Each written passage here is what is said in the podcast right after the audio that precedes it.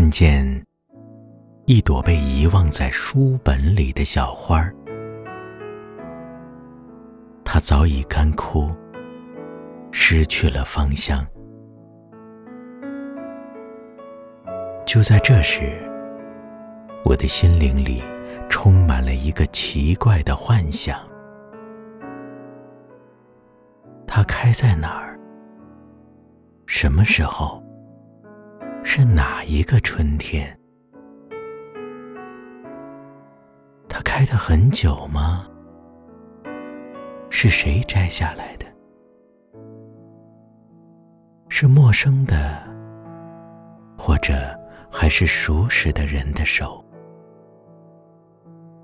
为什么又会被放到这儿来呢？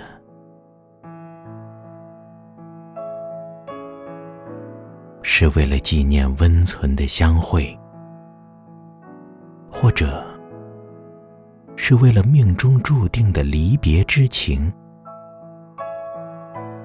还是为了纪念孤独的漫步，在田野的僻静处，在森林之阴。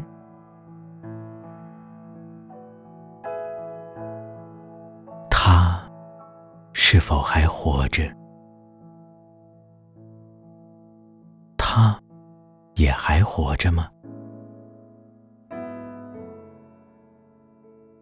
他们现在栖身的一角，又在哪儿？或者，他们也都早已枯萎，就正像这朵。无人知的小花儿。